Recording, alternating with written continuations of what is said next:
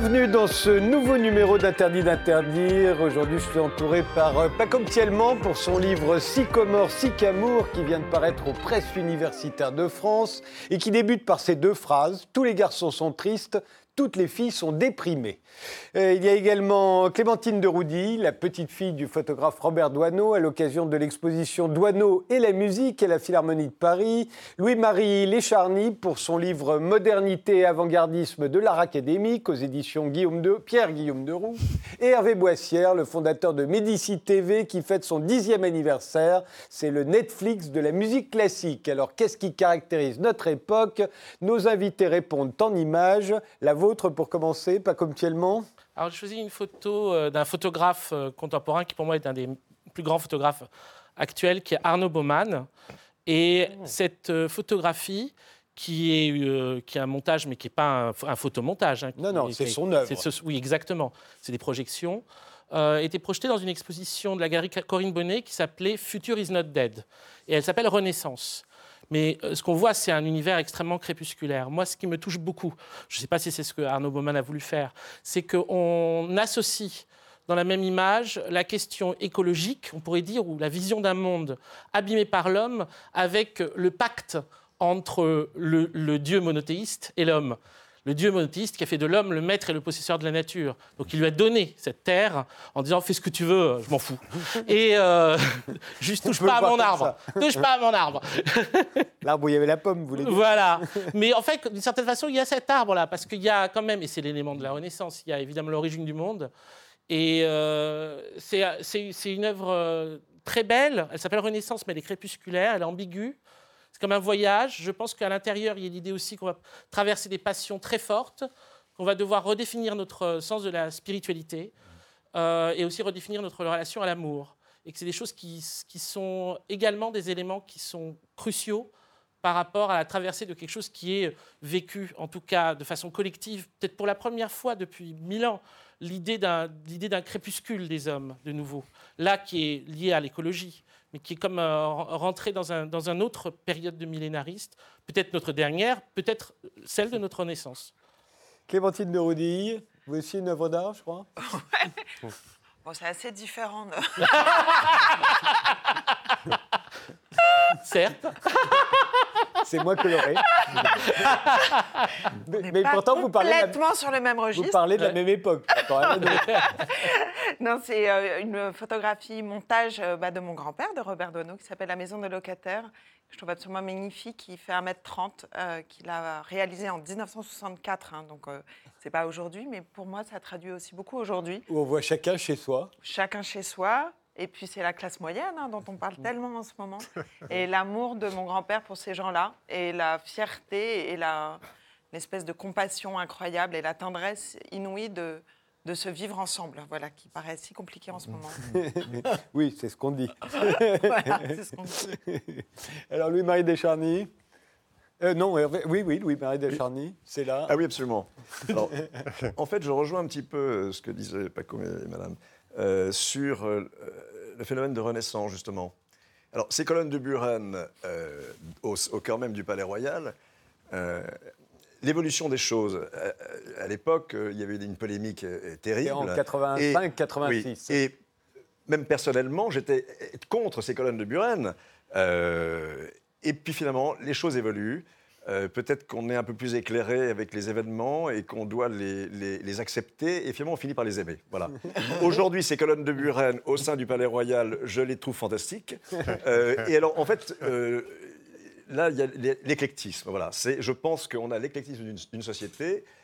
il manque peut-être, comment dirais-je, des personnages de couleur, etc., qui sont présents, mais qui figureront dans un projet d'allégorie. Euh, mais en fait, euh, voilà, je pense que la richesse de notre époque, c'est euh, cet éclectisme qui nous oblige à mettre fin à une société qui était à bout de course pour finalement une renaissance qui fait peur aux uns, mais qui finalement est la grande aventure qui s'offre à nous, parce qu'elle est pleine d'opportunisme, pleine de santé, pleine de couleurs, euh, avec une jeunesse, euh, là, il y a intergénérationnel, euh, l'éclair-obscur, le modernisme et le classicisme, voilà. Et je pense que tout ça fera la société de demain. euh, et quelle aventure qui nous est offerte est formidable. Les renaissances arrivent euh, quand les nations sont en bout de course, euh, culturellement. Euh, je- je- J'entendais ce matin euh, Geoffroy le jeune qui euh, disait qu'au euh, face aux problèmes actuels, euh, les gilets jaunes, le, euh, comment dire, le terrorisme, etc., euh, il fallait une réponse culturelle. Mais oui, voilà, en fait, euh, on a oublié ce, euh, ce problème culturel euh, euh, qui doit être identitaire, qui doit être spirituel. Euh, et là, on a vraiment une voie royale. Et euh, beaucoup de nos problèmes, euh, à mon avis, euh, viennent du fait qu'on a euh, éliminé au profit du matériel, au profit d'une société marchande, euh, quand euh, l'économie et l'argent euh, s'effondrent, euh, eh bien, qu'est-ce qui reste? Il reste l'art, il reste le, spirituel, le culturel, euh, qui lui est éternel euh, et renaît de ses cendres. Et là, on a non seulement euh, une renaissance, mais en plus de ça, un nouvel art qui peut s'offrir à nous et d'autres pistes. Voilà. Donc, moi, je suis très, très optimiste et quand je vois ça, je me dis, voilà, eh bien là, on a un point de départ, un jeu de loi merveilleux. Il faut se souvenir que les, les colonnes de Burel, ça a été le dernier scandale du XXe Oui. siècle hein, en art. Ça avait été une très très forte opposition et pour en avoir parlé avec lui, c'est que ça l'amuse beaucoup aujourd'hui que tout le monde aime les colonnes de Oui, Burel, alors oui, qu'il y avait tant de gens qui les détestaient euh, à l'époque. Mais il est moins heureux, c'est qu'on les entretient mal. Mais ça, c'est un autre. C'est pour ça qu'on les aime. Mais bon, ça, qu'on les- Socialistes. peut-être. Hervé Boissière. Alors moi j'ai choisi euh, cette, euh, cette œuvre d'art et cet événement de, de Banksy. Bon, je ne sais pas si ce sera le, le premier scandale du XXIe siècle, mais euh, j'ai beaucoup aimé cette, euh, cette happening et cette, euh, ce moment incroyable. Euh, beaucoup d'humour déjà, euh, et je crois que l'humour c'est... C'est souvent ce, ce dont on a besoin euh, aujourd'hui.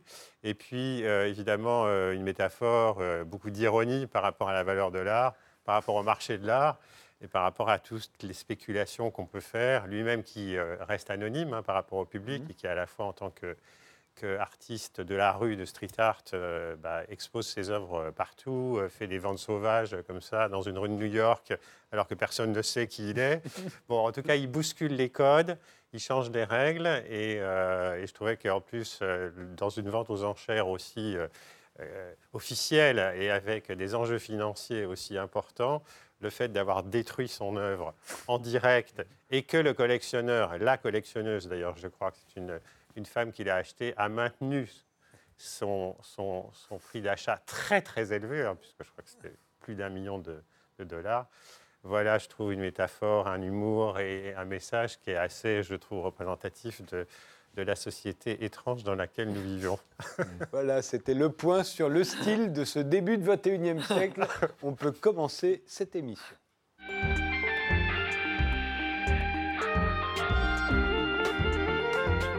Pas comme tellement, euh, le titre de votre euh, nouvel essai, c'est Sycomore, Sycamour. Ça vient de paraître aux presses universitaires de France. Et je citais tout à l'heure les deux phrases par lesquelles vous débutez euh, cet ouvrage. Tous les garçons sont tristes, toutes les filles sont déprimées. Alors évidemment, j'ai envie de vous demander pourquoi. Le, le principe d'un essai, c'est que.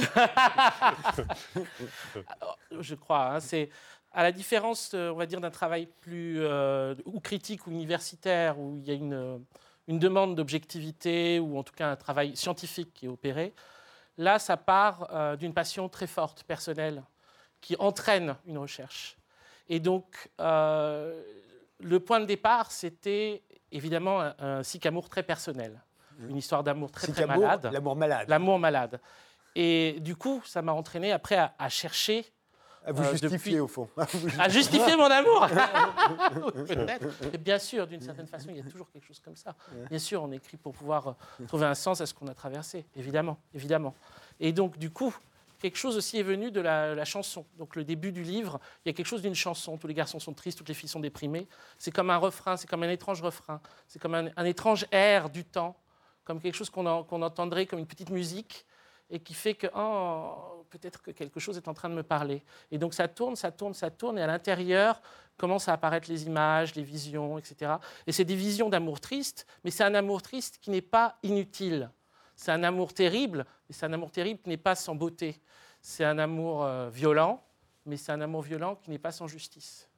Alors, tout, depuis Adam et Ève, dites-vous, l'amour n'a pas progressé d'un millimètre. Bah, Vous voulez que je me justifie là-dessus aussi? Mais voudrais voudrais que vous en disiez un peu plus, Oui. je sans pour autant nous dire tout ce qu'il y a dans le livre. Euh, Oui. Ça ne remplace pas sa lecture, entendons-nous. Et, et puis surtout sur Adam et Ève, il y en a- long, donc je ne vais Oui, pas, euh, oui, pas oui, en plus. occuper toute l'émission sur Adam et Ève. Mais quoi, en fait, le, le truc, c'est que un, des pr- un de mes premiers euh, points de recherche importants par rapport à ça, c'est la question de la Genèse. C'est la question de la Genèse et la question, de, grosso modo, des, des- des premiers amants, quoi, des premiers amoureux, des premiers lovers. Adam et Ève, donc. Adam et Ève. Et euh, savoir qu'il y avait eu des versions alternatives de la Genèse m'a beaucoup intéressé. On connaît tous la Genèse de l'Ancien Testament. Euh, ou si on ne la connaît pas, euh, les enfants, vous pouvez la trouver chez vous, c'est dans le livre qui s'appelle la Bible.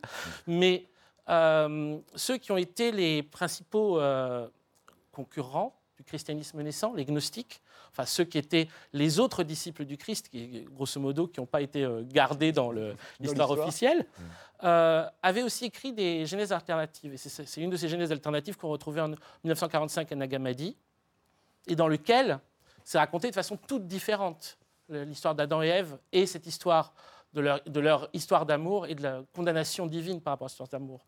Alors sans vous la résumer, parce que quand même ça prendrait euh, Oui. je crois, tout mon temps de parole, au moins. En gros, l'idée, c'est que si Adam et Ève ont été condamnés, c'est pas parce qu'ils avaient fait une faute, c'est parce que Dieu était jaloux. Parce que Dieu était vraiment jaloux de ce qui pouvait se passer entre eux et qui pouvait, grosso modo, les amener dans une voie d'émancipation. Donc, la question, c'était la question est-ce que l'amour peut être émancipateur ou est-ce que l'amour est destructeur? Et même dans les relations d'amour destructrices, il faut chercher à l'intérieur d'elles le point où on voit la part de poésie ou la part de beauté qui était, on va dire, le truc qui fait que ça aurait pu être différent. Le, le- le- le point, ce qu'on était allé chercher. Qu'est-ce qu'on était allé chercher? Et c'est parce que c'est une histoire aussi qui se répète sans cesse. Et, dans- et chaque, chaque nouveau amant, d'une certaine façon, rejoue cette histoire. Oui, mais de façon un peu désespérée, d'après ce que vous dites. Au fait, il n'y a rien à attendre. Il faut surtout ne rien attendre de l'amour. Ah bah, mais en général dans la vie, non C'est en attendant rien qu'on peut être surpris en bien. Ouais. Déçu en bien, disent les Suisses. Aujourd'hui, j'ai été déçu en bien, j'ai rencontré l'amour. Vous, vous parlez beaucoup de, de Dieu et du diable. Le diable, vous l'appelez le diable, mais Dieu, vous l'appelez le démiurge. Pourquoi pas Dieu?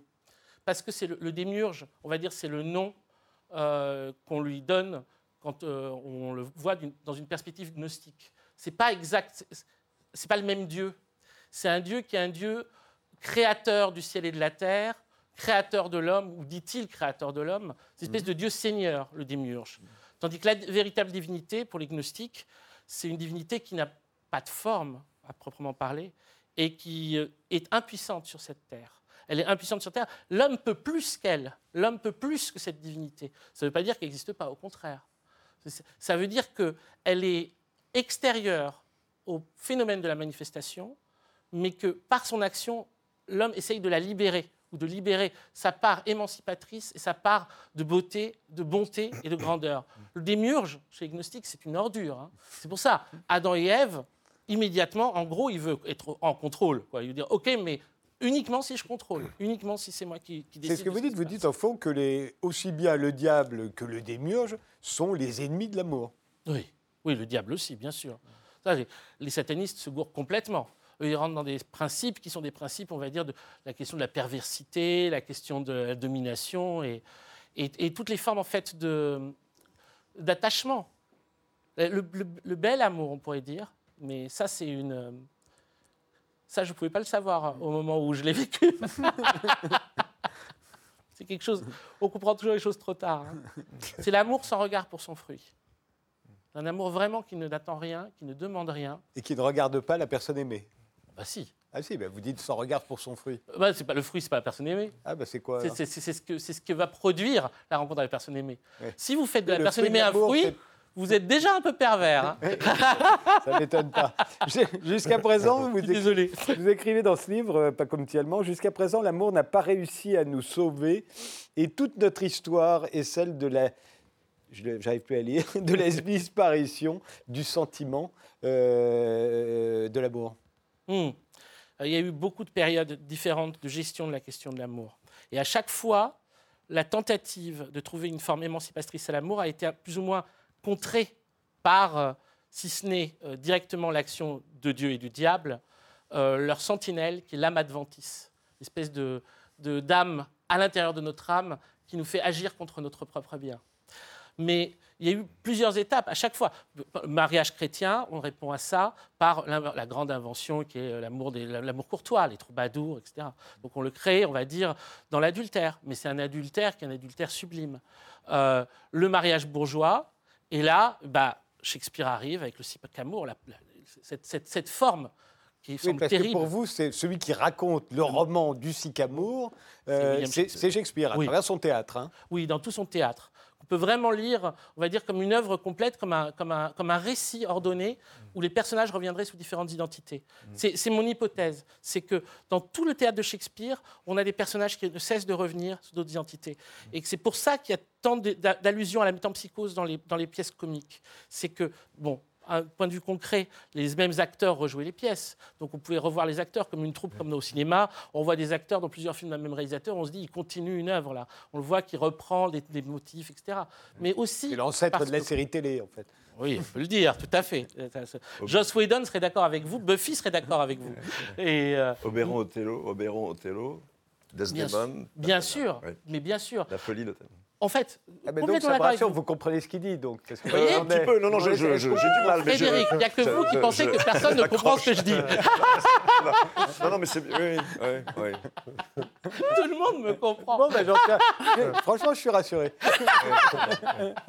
Le- attendez, euh, avant d'entrer dans, dans Shakespeare, le troisième ennemi de l'amour, pour vous, c'est le temps. Oui, Bon, bien il y a, le, il y a dia- le diable, il y a Mm. Dieu ou le démiurge, Oui. et puis il y a le temps. Il y a le temps.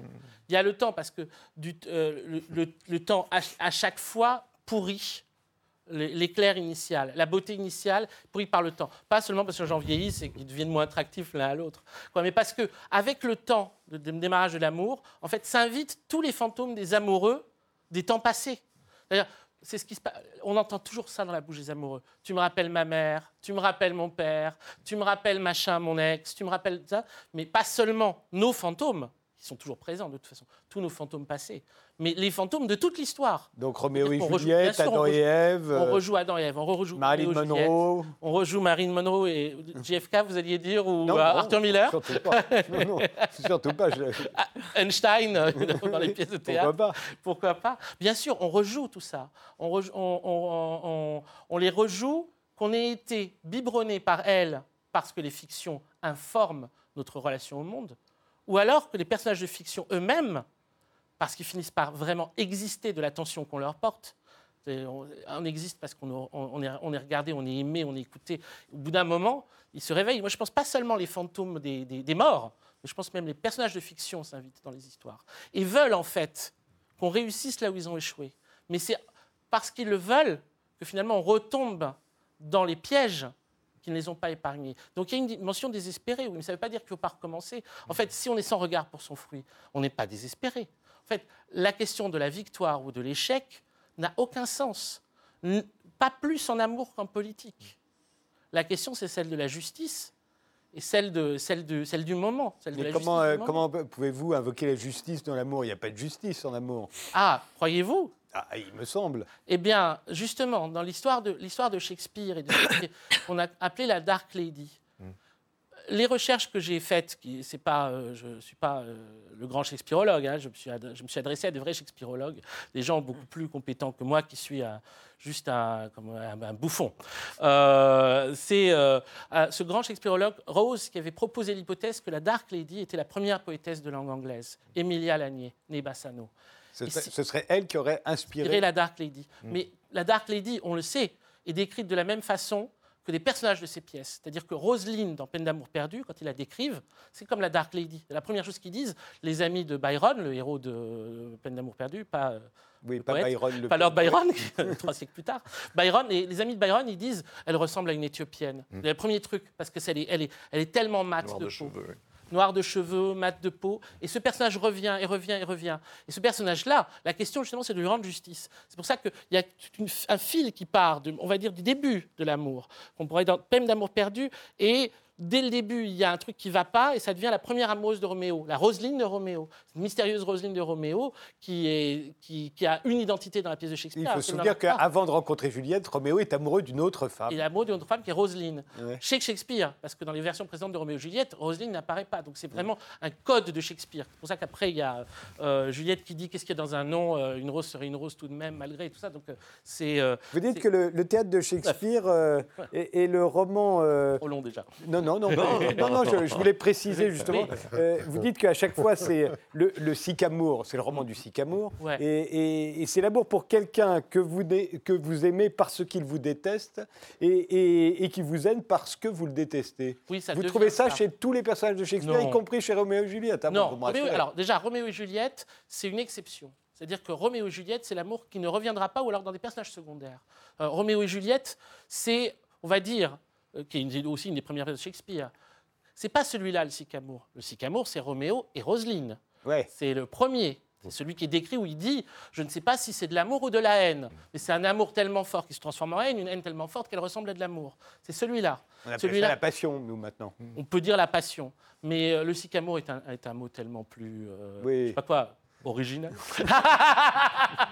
Non, mais dire ça comme ça. singulier. Mais quoi, et on, retrouve dans les, on les trouve dans les comédies, puisque finalement Bénédicte et Béatrice, dans beaucoup de bruit pour rien, ont ce type de relation-là dès le début. C'est dans, dans beaucoup de bruit pour rien, on essaye de trouver une issue heureuse à ça. Et c'est d'ailleurs pour ça que dedans, les personnages secondaires qui rejouent un peu Roméo et Juliette avec l'empoisonnement et compagnie vont aussi vont faire partie de l'histoire. On a Rosalinde dans, Comme il vous plaira. Et la flèche qui est tirée est tirée jusqu'à Antoine et Cléopâtre. Antoine et Cléopâtre est la tentative, après bien des méandres et bien des labyrinthes, d'arriver à rendre justice à son amoureuse et que l'amoureuse rende justice à l'amoureux. C'est arriver à se retrouver même dans la tragédie, mais dans le truc terrible. Mais pour dire, en vérité, ce qui a créé cette détestation, c'est pas notre amour, c'est pas quelque chose qui serait à l'intérieur de notre amour. Ça serait encore l'idée du démiurge qui dit c'est le péché originel, c'est parce que vous êtes méchant à la base, parce que vous avez fait une faute. Non, c'est le, le monde qui était autour qui a, qui a créé ça. Le problème, c'est la situation des personnages. Et c'est pour ça que c'est intéressant que ce soit une poétesse, parce que ça voudrait dire elle est son égale, mais dans la société euh, du XVIe siècle, et d'ailleurs personne aujourd'hui ne connaît, euh, ou presque, Emilia Lanier. Moi, je- j'en appelle, euh, dans une émission, hein, aux éditeurs, rééditer l'ouvrage d'Emilia Lanier, Emilia Lanier Bassano, Salve Deux Rex Judeorum, c'est un ouvrage incroyable, c'est un, un poème proto-féministe, on pourrait dire, mais en tout cas un poème demande de justice, et qui, qui est un poème dont la base est la question de l'innocence d'Ève. Tout part de ça. Est-ce que Ève était coupable ou est-ce que Ève était innocente? Donc elle reprend le procès initial et elle, clame l'innocence d'Ève. Clémentine de Roudy Qu'est-ce que vous en pensez Non, moi je reste sur le titre en fait de l'ouvrage. En fait. Oui. Oui. Pourquoi toutes les femmes sont des C'est pas le titre de l'ouvrage. D'accord, pardon. C'est la, c'est la première phrase. C'est Ok, l'espèce de ça. petite euh, ritournelle de- du, du- du début. Oui, oui, C'est tous, comme les, une tous les chanson. garçons sont tristes, toutes les filles Voilà. sont déprimées. Oui. Le titre de l'ouvrage est tout aussi ésotérique. Sycomore, Sycamore. Pourquoi Sycomore. D'ailleurs? Alors pourquoi Sycomore Il y en a dans Shakespeare. Ben voilà, déjà. Pour, pour premier point, c'est dans, le, c'est dans, le, dans un cercle de sycomore, le sycomore groove, que Roméo erre tous les matins en pensant à Roseline. Et on retrouve ce sycomore. En fait, on a le sycomore apparaît dans Peine d'amour perdu, l'arrivée des, des- personnages de- de- de- du groupe de filles. On retrouve dans Roméo et Juliette et on va le retrouver dans Othello, bien sûr, dans la, dans la chanson de Desdémone à la fin. Et ça encore, c'est en, en faisant des recherches, euh, je, je- je dois rendre hommage à des shakespearologues très très éminents qui m'ont expliqué que le sycomore, la place du sycomore dans le théâtre de Shakespeare, parce qu'il n'y a pas de sycomore en Angleterre, of course, mais était là pour en fait signifier, c'était un jeu de mots homophonique que comprenaient les, les- les spectateurs de son temps. Par sycomore, ils entendaient sycamour, c'est-à-dire amour malade. Sycamour, un peu chic, en ang- anglais, anglais franglais. ouais. Ce Et alors, qu'est-ce qu'il Et- faudrait faire pour sortir de l'amour malade euh Qu'est-ce qu'il faudrait faire Vous vous rendez compte que Shakespeare a essayé de, trou- de trouver des solutions Il n'a Euh, pas trouvé, donc et on ne peut est- pas dire qu'il les ait vraiment trouvés. Quoique, quoique, si, on peut dire un peu dans Conte d'hiver, La tempête, il y a déjà on- il y a une espèce de grand détachement, c'est-à-dire qu'on on passe à, un état d'amour universel. On transfère les puissances de l'amour à un amour, mais qui est un amour de, de, de, de l'hu- de- de l'humain. Un amour C'est de ce qu'a l'humain. voulu, des- c'est ce qu'a voulu le Christ. euh, c'est ce qu'aurait Jésus, voulu le Christ, mais tout à fait. Voilà. Mais moi, je suis avec, euh, je suis, je suis pro euh, Jésus. Parce que J'ai plus de problèmes avec la, la- la- la figure du, du Dieu Seigneur. Mais Jésus, qui est une figure clé pour les gnostiques, Il nous, il nous reste deux minutes, racontez-nous. Est-ce que, est-ce que tout, tout ne revient pas, je veux dire, euh, avec cette quête divine, est-ce que tout ne revient pas finalement euh, et, et nous sauve en fait, d'une certaine Oui. manière? Bon. oui, tout à fait. On passe notre temps à, à- à- à cette quête finalement. à- beaucoup d'énergie, beaucoup de. Elle nous sauve et voilà, elle donne des choses. euh, On ne sait pas où on va, on ne sait pas à quoi tout ça va servir, mais euh, les choses sont faites. Enfin, euh, et elles sont, elles sont belles. Elles sont autant d'énigmes qui se, mais de belles énigmes, voilà, qui en posent d'autres, euh, etc. Et on avance peu ou prou comme ça, euh, en culbutant, en, tr- en trébuchant. Je sais pas. Enfin, faut pas que j'ai un discours de. Encore plus ésotérique. Ah, Il nous reste juste une, minute 40 avant la pause. Vous avez le temps de nous raconter Marie-Madeleine, parce que d'après ce que vous dites dans votre livre, Oui. Marie-Madeleine n'est pas celle qu'on croit. Ça n'est pas la grande prostituée qui se Ah serait ouais, alors ça, ensuite euh, serait tombée en pamoison devant Jésus. Non, non, il y a d'autres euh, témoignages vraiment dans les les- évangiles qui disent sûr. qu'elle n'est pas du tout cela et Du qu'elle était la compagne de Jésus. Alors, vous- Alors ça, c'est dans les évangiles gnostiques, oui. Ça, c'est Ouais. vraiment très clair dans les évangiles gnostiques. Donc, euh, souvent, quand, euh, par rapport à des, on va dire, à des, à des catholiques très, très fervents, euh, on évoque la question de Jésus et de Marie-Madeleine. Ils disent, ah, mais c'est des trucs du, du 19e siècle, des occultistes qui ont commencé à raconter ça, ou euh, c'est le Da Vinci Code, si vous voulez. Ouais. Mais en fait, dans des textes du 3e, 4e siècle, qui sont ceux qu'on a retrouvés à Nagamadi, c'est- noir sur blanc. Il y a même le truc où les apôtres sont jaloux parce que Jésus embrasse Marie de Magdala sur la bouche d'une façon tellement ostentatoire que c'est ça, c'est dans l'évangile de Philippe, ça. Dans l'évangile de Philippe, Oui, alors, C'est absolument. quoi l'évangile de Philippe? J'en avais jamais entendu Vous parler. n'avez jamais entendu parler? Bah écoutez, c'est normal. J'ai pas lu que- les autres non plus. Non, mais voilà. Mais Au Non, moins, mais- je connais les titres. Là, c'est. Matthieu, Marc, Luc, Jean. Et vous citez Et là- même un évangile de Marie. Oui, l'évangile de Marie. Lui, il a été retrouvé avant 45. Il a été retrouvé à la fin du 19e siècle. Et on- il est dans le Codex de Berlin. C'est des textes, c'est des textes qui datent au plus tard du 3e siècle, mais qui, sont, euh, euh, qui ont été retrouvés extrêmement récemment et dont on connaissait vaguement l'existence que par les réfutations des chrétiens. Mais ce sont d'autres évangiles qui présentent un rapport tout à fait différent à la sexualité. Entre Et- autres. Sycomore, Sycamour, c'est le titre du nouveau livre de Paco Mtielman qui vient de paraître aux presses universitaires de France. On fait une pause, on se retrouve juste après.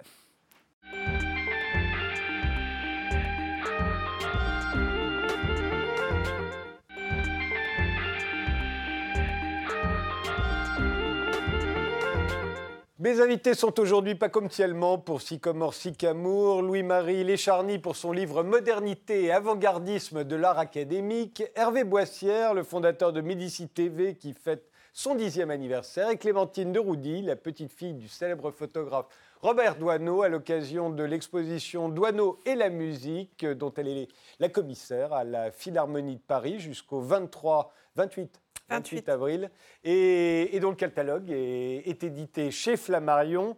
Alors, euh, il, est, il était né en, en 1912, hein, Robert Doisneau. Il a grandi à une époque où les musiciens étaient partout. Alors aujourd'hui, on dit que la musique est partout, et c'est vrai qu'on en entend partout, dans les ascenseurs, sur les pistes de ski, euh, dans les magasins, dans les cafés. Mais là, c'était les musiciens qui Les étaient... musiciens de rue avec les Ouais. petits formats qui chantaient dans la rue et les, le- les passants achetaient comme ça les petits formats et chantaient euh, tous ensemble. C'est les musiciens aussi bah, qu'on voit dans l'exposition et dans le Là, catalogue. c'est quoi. c'est Robert Doisneau qu'on Là, c'est mon euh, grand-père, oui, là chez lui à l'atelier. Voilà, plus, plus âgé, il était plus jeune juste avant. Voilà. Euh, ensuite, ce sont ces photos qui vont défiler. Donc, c'est un monde, celui de la France, euh, celui qu'on observe là. C'est là, c'est à la campagne, le joueur Monsieur de. Paty. Non, non, Anthony. Ah, ah, Anthony. Ah, ouais. oui, ah oui, Anthony, donc dans la banlieue parisienne, ça ressemblait à la Ouais, ça a un peu campagne. changé. Ça ressemblait à la campagne. Et euh, s'entraînait au clairon, c'était la fanfare municipale. l'époque. C'était un ami, non, non, Monsieur. Paty était un copain de, de mon grand-père et puis il l'avait fait poser un jour de printemps certainement puisque c'est Ouais. un cerisier et voilà. Et on est oui à Antony, donc on voit que la banlieue a quand même euh, un Ouais. tout petit peu changé ces dernières années. Et donc, c'est vrai que le monde de Douaneau, euh, qui est un monde qui va, qui va figer, c'est fou à quel point ça va figer l'idée que l'on se fait de Paris et de la France. euh, dans, pratiquement dans le monde entier. hein. Ce sont les photos de Douaneau, celles de Willy Ronis, mais particulièrement celles de Douaneau. hein. C'est c'est incroyable la trajectoire de mon grand-père, enfin de cette espèce de succès de l'image de Douaneau, Ouais. Qui est parti sur l'image de l'amour, hein, le baiser l'hôtel Ouais. de ville. voilà. Un amour qui d'ailleurs, paraît-il, n'a pas duré, d'après ce qu'on en sait. Pour ce qui concerne les amoureux, ils sont pas Ça, non, ils sont pas restés ensemble. Les garçons sont tristes, les filles sont des... Je suis pas sûre qu'elle soit déprimée, elle. hein, mais... Elle, elle semble, un peu dé- l'héroïne du elle baiser. semble un peu déprimée, elle est très belle. Elle Très a- belle. Je pense qu'il était complètement sous le charme euh, ouais, de, de Pierrette. Elle avait le prénom de ma grand-mère d'ailleurs. Ouais. Et il l'a suivie pendant une semaine. C'est quoi, c'est un accordéon qu'elle a sur Oui. le Un accordéon. Et en fait, elle, elle chantait euh, dans tous les quartiers de Paris jusqu'au bassin de la Villette où je fais l'exposition. Donc c'était aussi un clin d'œil. C'est là que- que- qu'est prise la photo. Exactement, au canal de Lourdes. Ouais. Et, et, hum, et il a adoré cette femme, on peut la euh, comprendre. Et il l'a suivie avec son grand copain Bob Giraud, Robert Giraud, qui est un écrivain merveilleux, qui était le secrétaire de Dubuffet quand il a commencé sa collection d'art brut. Et euh, Robert Giraud a emmené mon grand-père comme ça, en, en le, le faisant découvrir que un quartier, les quartiers un peu plus noirs de Paris, les halles. Bob Giraud, donc ce personnage incroyable, c'est lui qui a fait chanter Fréhel, la oui. dernière, Et il y a des euh, photos de dernier Fréhel concert de, de Fréhel Ouais. au bal des Escarpes, qui était un espèce de bistrot euh, des tatoués euh, vers Maubert Mutualité, une espèce de Paris qui n'existe plus du tout, quoi, là pour le Ouais. coup. euh. Alors la suivante, c'est c'est le, le bal du. Ouais, c'est le Kenty Club, c'était un, un- un bistrot pareil où il y avait voilà, des, des groupes comme ça qui, qui- qui jouaient. Et puis, ça, c'est des- vraiment des, des photos que j'ai mis en majesté, que j'ai mis comme des décors en fait dans cette exposition. J'ai voulu vraiment créer comme une, euh, comme toutes les expos que je monte en fait. J'essaie de raconter des histoires et j'essaie de mettre une ambiance. Et on, est vraiment dans un parcours, dans une promenade à travers Paris.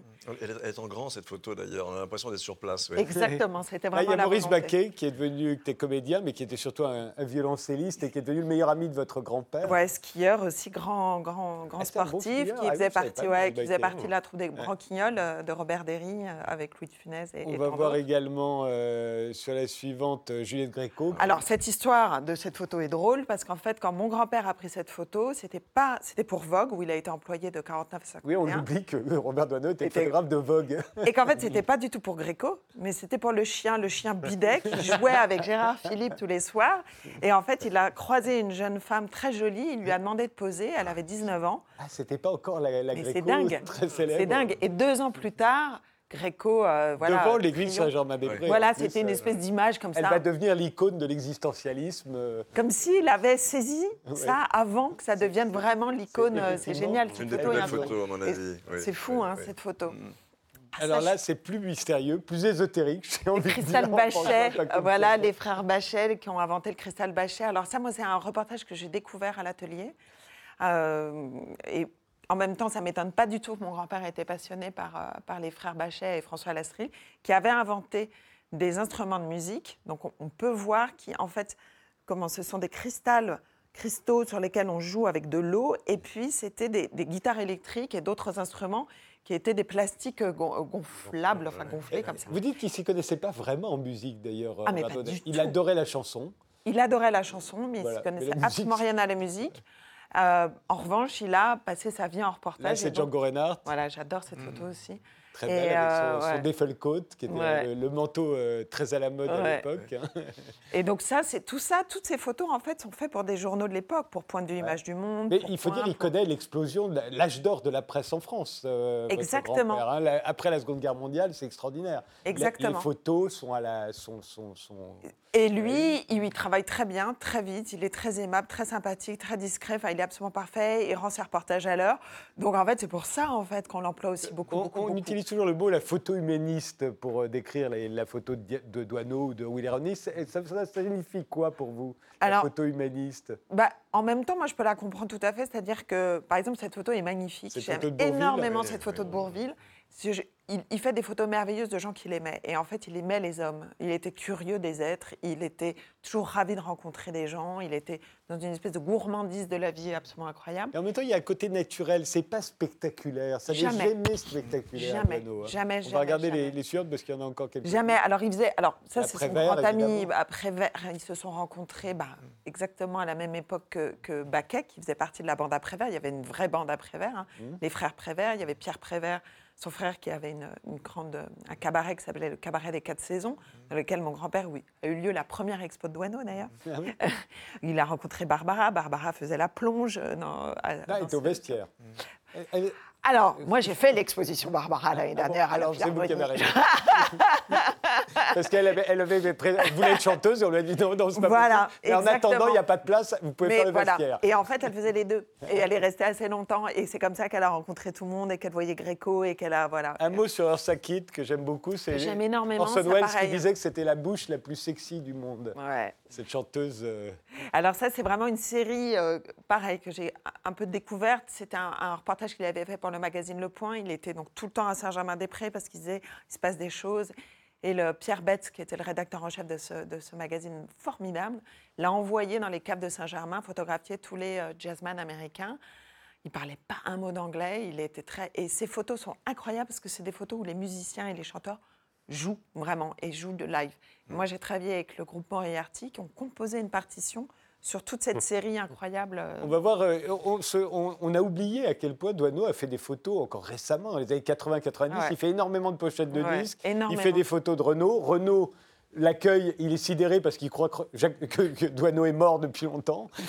Donc il est Voilà, très impressionné. Alors Voilà. en plus ça c'est très intéressant parce que je m'amuse aussi beaucoup dans l'exposition à montrer à quel point en fait c'était quelqu'un qui construisait ces images, Douaneau. Ouais. Euh, et, et là par exemple c'est vraiment la rue Watt qui a servi vraiment de décor à plein plein plein d'autres. La, rue, la rue Watt euh, à Paris, euh, est une rue qui est sous le niveau de la, de la Seine. Exactement, qui a un peu disparu, qui est vers la- la- le 13e arrondissement. La grande bibliothèque euh, Mitterrand. Là, c'est Alors là, c'est la série Mitsuko. incroyable avec les Rita Mitsuko. dont il avait fait la pochette de Mandolino City. Il a fait énormément de pochettes de disques. hein, dans les années Énormément. En 80. fait, c'est parce que dans les années 80-90, bah, c'est la grande époque du baiser l'hôtel de ville.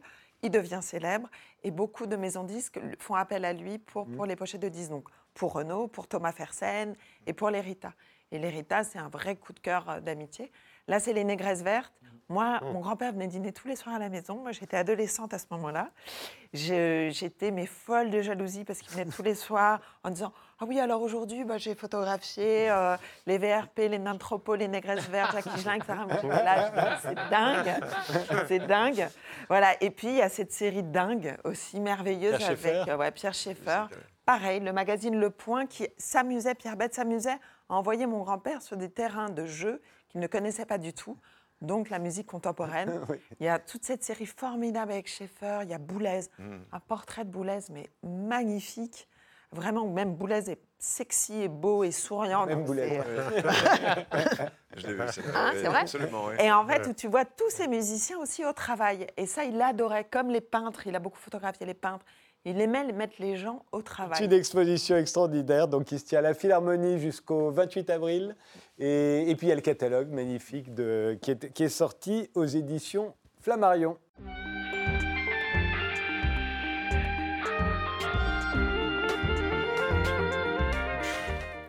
Louis-Marie Lécharny, euh, vous publiez Modernité et avant-gardisme de l'art académique chez Pierre-Guillaume Deroux. C'est un éloge de l'art académique. Alors, qu'est-ce que c'est que l'art académique? Euh, Je vous ai choisi quelques Oui. reproductions, puisque vous citez les Alors, gros chefs-d'œuvre de l'art académique. hein. C'est quoi? C'est la, peinture française qui voit le jour sous Louis XIV C'est la Oui. grande peinture française Euh, elle est plus ancienne, hein, c'est la peinture, disons, italienne, euh, même de la, de la Renaissance, quand les Italiens redécouvrent l'Antiquité, en fait. hein. Le- L'esprit de la Renaissance, c'est qui fait revivre l'esprit de l'Antiquité. En fait, il y a des périodes d'amnésie. On est moins habile, on, on oublie. C'est un petit peu comme le peintre qui arrive à faire à 20 ans des choses merveilleuses et il recherche ensuite à 40, 50 ans euh, comment la lumière était faite. Il retrouve des tableaux dans son atelier, il se dit mais c'était super ça, il y a tout. Y a- Alors voilà, le, le passage du granique de, de Lebrun, par exemple. Charles Lebrun, donc, Donc, euh, grand peintre typique de l'art académique. Oui, oui, oui, oui, absolument. Mais euh, en fait, euh, et donc, euh, euh, pe- pendant la Renaissance, les Italiens de- découvrent dans les, les sarcophages romains, en fait, euh, ils sont émerveillés. Parce que là, il y a tout le naturalisme, le corps humain, la sensualité, euh, les compositions. Euh, ils se disent, mais on ne sait plus faire ça, et il faut qu'on redécouvre ça, parce qu'on a plein de choses à illustrer avec cette technique-là. Et donc, ils redécouvrent. Alors, c'est le point de départ, avec en plus la perspective, euh, les espaces infinis, donc il y a des choses qui arrivent en plus, et on arrive donc, alors, non seulement à peindre le réel euh, dans, sa, dans sa splendeur, si vous voulez, dans sa démesure, mais en même temps, on arrive à euh, dépasser ce réel pour euh, arriver à des mondes parallèles, une espèce de spirituel, une- un art religieux, mais qui n'est pas forcément un art de, de bigot, c'est une espèce de, de quête d'autre chose, C'est une une quête de l'invisible. ouais. Oui, et ils y arrivent très bien, puisqu'ils font s'envoler les anges. On voit par exemple le On, triomphe on de va en voir. Sant'Ignazio. Alors, parce que, alors Ouais. déjà, c'est de la Alors, peinture figurative. hein. C'est la peinture très C'est figurative. toujours, presque toujours des grands formats. Euh, Enfin, Celui-là, il est gigantesque. Alors, pas toujours, mais l'art académique, effectivement, vous avez raison, s'épanouit dans le grand format Ouais. parce qu'en fait, il est dans la démesure. Il raconte des histoires, l'art oui. académique, hein, c'est Ouais. sa spécialité. Le passage du Granic, alors la, le- la première suite des, des- des tableaux de, de Lebrun au Louvre. Alors, il faut absolument que, que les gens euh, euh, aillent au deuxième étage du Louvre, euh, voir cette peinture française qui est non conformiste et vraiment à la fois classique et avant-gardiste. Et donc, il y a une salle entière consacrée aux grandes batailles de. Il faudrait vous vous dites qu'elle est non conformiste, mais de notre point de vue, à Oui. nous, euh, de, de- de gens Voilà. du 20e puis du 21e siècle, elle est au contraire épouvantable. hein. D'accord. C'est- non, mais je, je veux dire, c'est- vous avez bien que c'est ça. euh, C'est-à-dire qu'on considère déjà- que c'est très académique, faudrait- donc très conformiste. Déjà, il faudrait que la photo soit 4 points. Là, je parle à la Ouais. petite fille du photographe, Ouais. plus clair. Voilà. Voilà. En fait, si vous allez sur place, vous allez voir euh, un tableau très lumineux, au contraire. Et alors, Ouais. bon, euh, mais Le problème des reproductions. le problème de la production, voilà. Mais euh, là, c'est effectivement euh, alors euh, la suite des batailles d'Alexandre, et vous avez un exemple euh, assez flagrant, effectivement, de cette grande peinture, euh, mais qui, derrière son côté conformiste, euh, comment dire, elle est euh, conformiste dans sa construction, elle est conformiste dans euh, son euh, souci de la vérité, elle est conformiste dans son euh, souci euh, de l'harmonie, mais finalement, euh, on s'aperçoit qu'elle est lyrique, elle est folle, elle est colorée, elle est euh, chromatiquement euh, euh, bien plus avant-gardiste que bien des tableaux fauves. Euh, elle est humaine, surtout elle est psychologue. Elle est infiniment psychologue, c'est-à-dire que les gens, les, les personnages sont non seulement reproduits dans leur chair, et ça c'est les vertus de la peinture à l'huile, c'est-à-dire il y a un poids, il y a une texture très très épaisse qui incarne véritablement l'objet représenté, qui se transforme en métal, en chair, en, en- en vapeur, en plume d'oiseau, en chevelure. Oui, c'est- le voilà. de Ça a l'air très sensuel en Le fait. principe de cette peinture, c'est qu'elle nous restitue l'intégralité du monde et de la vie. hein. Voilà, c'est ça. Ils vont tout raconter. Alors- Aussi bien les anges, euh, Jésus sur la croix, les batailles, euh, Alors, les natures mortes. C'est tout. un art qui ne, qui ne- qui ne renie rien. Euh, et c'est en ça qu'il est intéressant. Aujourd'hui, on est aujourd'hui en association, on est plein d'interdits. Enfin, je veux dire, euh, euh, inutile de les citer tous, mais on est dans une espèce de, comment dirais-je, on a peur de ceci, on a peur de cela, on a peur de la chair, on a peur du plaisir, on a peur de dire les choses. on a peur- L'art académique, lui, il- il traite de tout ça en fait, mais sans aucune espèce d'interdit. Il Mais traite du est- drame, il traite de l'horreur, il traite de la guerre, du massacre, il traite mais comme de l'amour, comme de voilà. Mais mais il n'y a pas le sexe euh, dans son obscénité, dirait-on. Il y, a, euh. euh, il y a le cer- bah, vous, vous regardez par exemple le tableau On de. Euh, on a, on a, mais oui, mais on a, on a des tableaux qui sont très très osés dans la peinture pompier.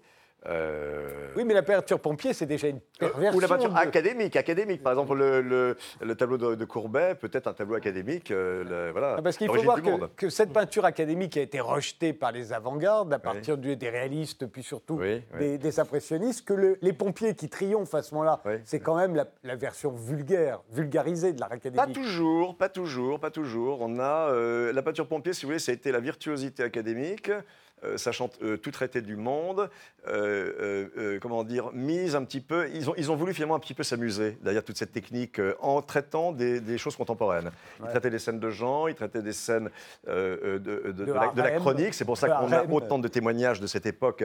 Et aussi vrai, en fait, euh, Jean Béraud qui traitait des rues de Paris, euh, Raffaelli qui allait se promener, ça. euh, les portraitistes surtout, c'est-à-dire que les images euh, euh, de- de- les plus fidèles que nous ayons euh, de tous ces gens euh, qui nous ont précédés de l'histoire, c'est les peintres pompiers qui les ont. Euh, Léon Bonnat, par exemple, était tellement virtuose qu'il faisait s'asseoir un modèle et il le dessinait directement avec le, avec le, avec le pinceau. Alors, il le dessinait directement avec le pinceau parce qu'en fait, il faisait une synthèse de tout.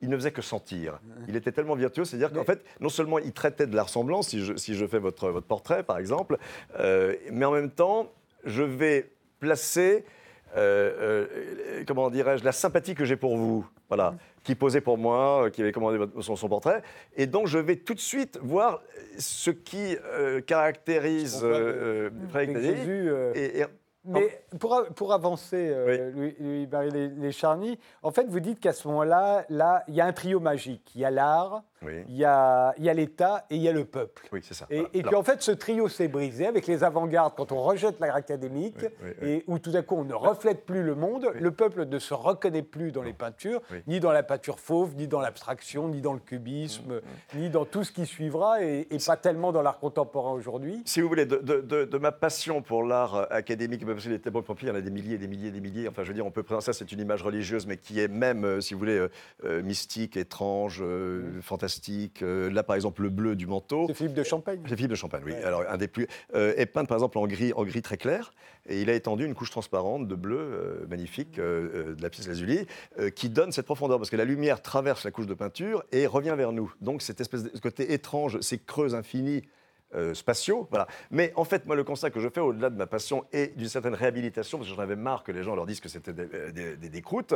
Et euh, alors, On ne dit pas que c'est des groupes, mais on dit que c'est académique. quoi. C'est plutôt mal voilà. vu d'être académique. euh. Oui, mais euh, l'académisme a été créé précisément pour euh, maîtriser et mettre en scène de manière convaincante et forte euh, et, et même ésotérique euh, notre réalité. Alors moi, je pars du principe, si vous voulez, qu'aujourd'hui, euh, on a toutes sortes de problèmes au-dessus desquels il faut passer. Voilà. C'est- peut-être très très ambitieux, mais finalement. euh, c'est permis aux fous et aux elfes de rêver finalement que le monde pourra devenir. Il suffit peut-être simplement de pousser la porte pour que les choses se transforment. L'art contemporain a échoué dans, euh, en tout cas, dans son aspect fédérateur. Euh, c'est un art, en plus de ça, qui est extrêmement déprimant, souvent. Euh, Il y a des choses extrêmement intéressantes, mais... Ah oui, non, mais- Il y a des choses intéressantes, mais il, y a, il, a, il a échoué, si vous voulez, en tout cas, dans son, art fé- euh, son côté fédérateur, identitaire. Et je rejoins ce que disaient certaines personnes, justement, sur le, le- le besoin aujourd'hui qu'a cette société multiple, cette société euh, individuelle, cette société euh, cette société malheureuse, finalement. hein. Oui, vous dites Euh, qu'en euh, fait, l'art pourrait être un facteur de paix sociale et que l'art contemporain ne l'est pas, donc vous appelez à, une- je, je- je dis à- que... Je à un dis que académisme non, je dis simplement que des images identitaires qui témoignent de notre réalité euh, euh, pourraient effectivement euh, euh, créer une réalité euh, sublime et spirituelle, en plus, réaliste, dans laquelle euh, la chose serait euh, sacralisée. C'est-à-dire qu'en fait, euh, l'immigration, c'est pareil, l'immigration ne doit plus être un problème aujourd'hui. C'est une réalité, mais qui, on disait une chance pour la France, mais là, aujourd'hui, ça devient une deuxième chance, c'est-à-dire que comment dire, cette pluralité et ces nouveaux arrivants qui sont demandeurs de plein de choses et qui ne les trouvent pas ici. Euh, et donc, on a tous quelque chose, une quête que nous ne trouvons pas aujourd'hui. Pense- Modernité et avant-gardisme de l'art académique, euh, c'est le livre de Louis-Marie Lécharny qui est paru chez Pierre-Guillaume de Roux.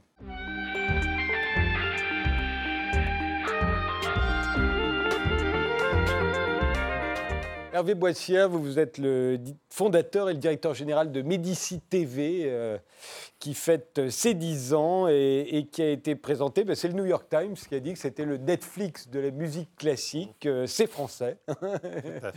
Et, euh, et c'est euh, le leader mondial euh, sur la musique classique, euh, euh, des vidéos sur, euh, comment on appelle ça d'ailleurs, des vidéos à la demande. euh. Des vidéos à la demande, des vidéos euh, en ligne sur Internet. Il y en a combien aujourd'hui sur Médici Classique oh, il, y a 2000 plus de, y a plus de 3000 œuvres différentes. Donc, Donc à la fois des, des concerts, des opéras, des, des- ballets, des documentaires, des, des interviews, des masterclass. Ah, On va regarder tout de suite un extrait, puisque vous avez un partenariat avec le Carnegie Hall, qui est une des plus grandes salles de concert du monde.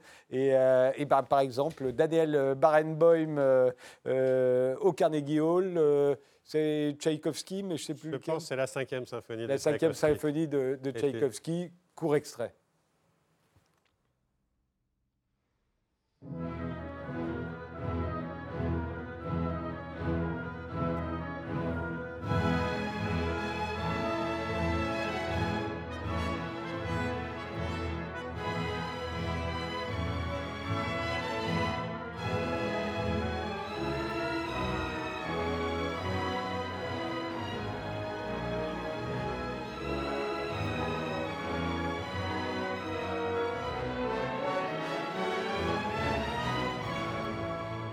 Alors sur Médici TV, euh, euh, il y a combien d'abonnés aujourd'hui?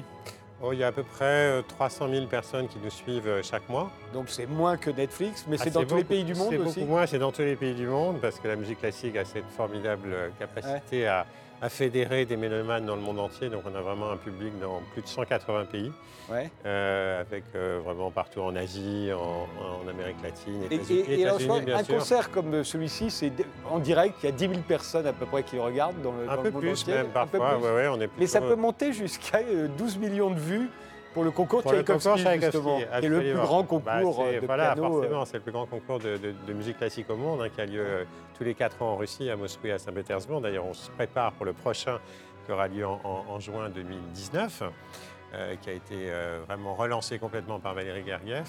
Et là, en effet, ça devient un phénomène carrément euh, de, 15 fo- millions, c'est dingue. de folie. c'est Et c'est un- surtout des Russes ou ils sont tous non, c'est pour un, un tiers à peu près les Russes, bon, qui sont complètement passionnés de musique Oui, classique, évidemment. Puis bon, c'est Tchaïkovski, donc c'est vraiment. on va regarder leur- d'ailleurs parce que vous, vous avez le- la compétition Grand Piano aussi, Oui, qui tient également à Moscou.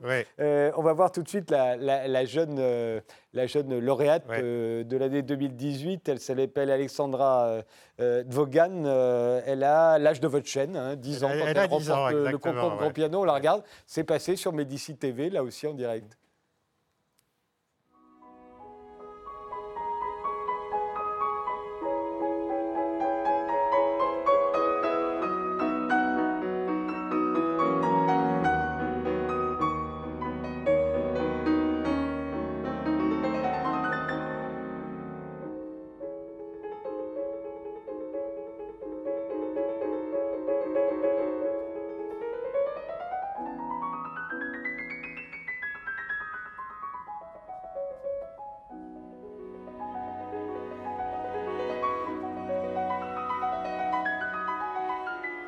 Comme tellement, elle n'est pas déprimée, cette jeune fille. Maintenant, il va que je, me, je- que je me justifie de chaque personne joyeuse qu'on va rencontrer.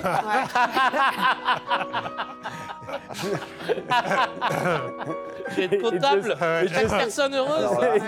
Ah, moi, je suis pas Il y a triste. une hein. autre d'ailleurs, Je qui ne est suis pas triste. Une autre qui est tout aussi jeune, euh, en tout cas quand elle a composé euh, Cendrillon, euh, Alma. c'est Alma Dutcher, euh, qui est une. Un peu plus âgée que- qu'Alexandra. Ouais, Alexandra elle, a 10 elle ans. a 10 ans, euh, 11 Et- ans quand, et- euh, et quand c'est Alma. créé en 2016. Oui, oui, oui. On va regarder tout de suite un extrait euh, de, de Cendrillon, donc, euh, Tout à fait. euh, Elle a composé. qu'elle a Elle composé a composé à à l'âge de 10-12 ans. 10 ans. À 10-12 ans, oui. Prenez.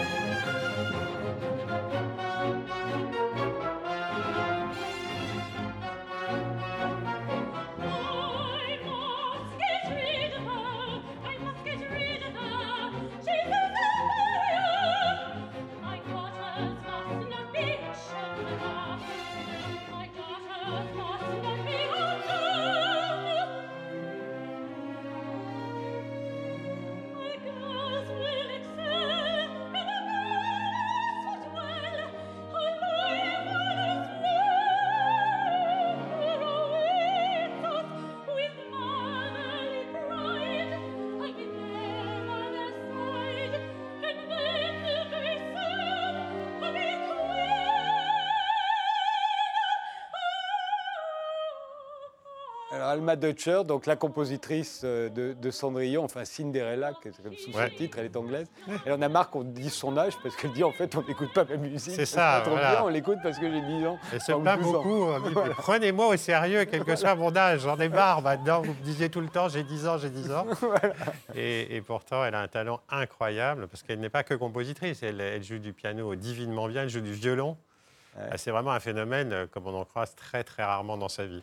Et pourquoi Médici TV À cause des Médicis euh, À cause de la Renaissance, oui, en effet. Que, toujours, hein. que, ben, évidemment, que cette famille. euh, C'était la thématique que C'était secrète, la thématique. la thématique secrète Voilà, de cette le- Le émission. renouveau, ce besoin euh, urgent d'apporter la musique classique auprès de tous, tout le Mm. temps, partout.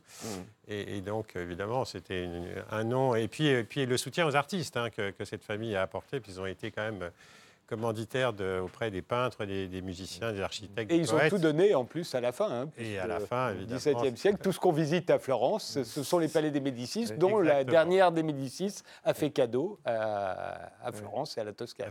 Eh bien, je vous souhaite euh, dix prochaines années formidables Merci. avec- Médici Avec. TV. Je vous remercie tous les quatre d'avoir participé à cette émission. Sycomore, Sycamour, de pas comme Tiellement, c'est paru au PUF, aux presses universitaires de France. L'exposition Douaneau et la musique, c'est à la Philharmonie de Paris. Euh, Jusqu'au 28 avril, le catalogue est paru aux éditions Flammarion. Modernité et avant-gardisme de l'art académique de Louis-Marie Lécharny, c'est aux éditions Pierre-Guillaume de Roux.